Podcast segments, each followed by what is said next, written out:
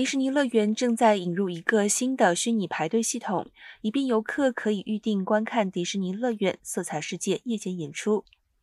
演出将于四月二十二号重返迪士尼加州冒险乐园。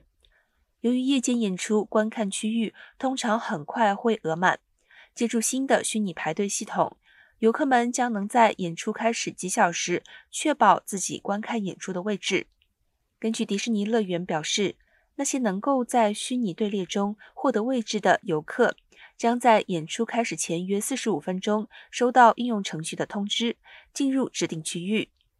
这不是迪士尼乐园第一个数字排队系统。去年年底，迪士尼乐园推出了 Disney Genie Plus，可以帮助持有者在特定景点免排队。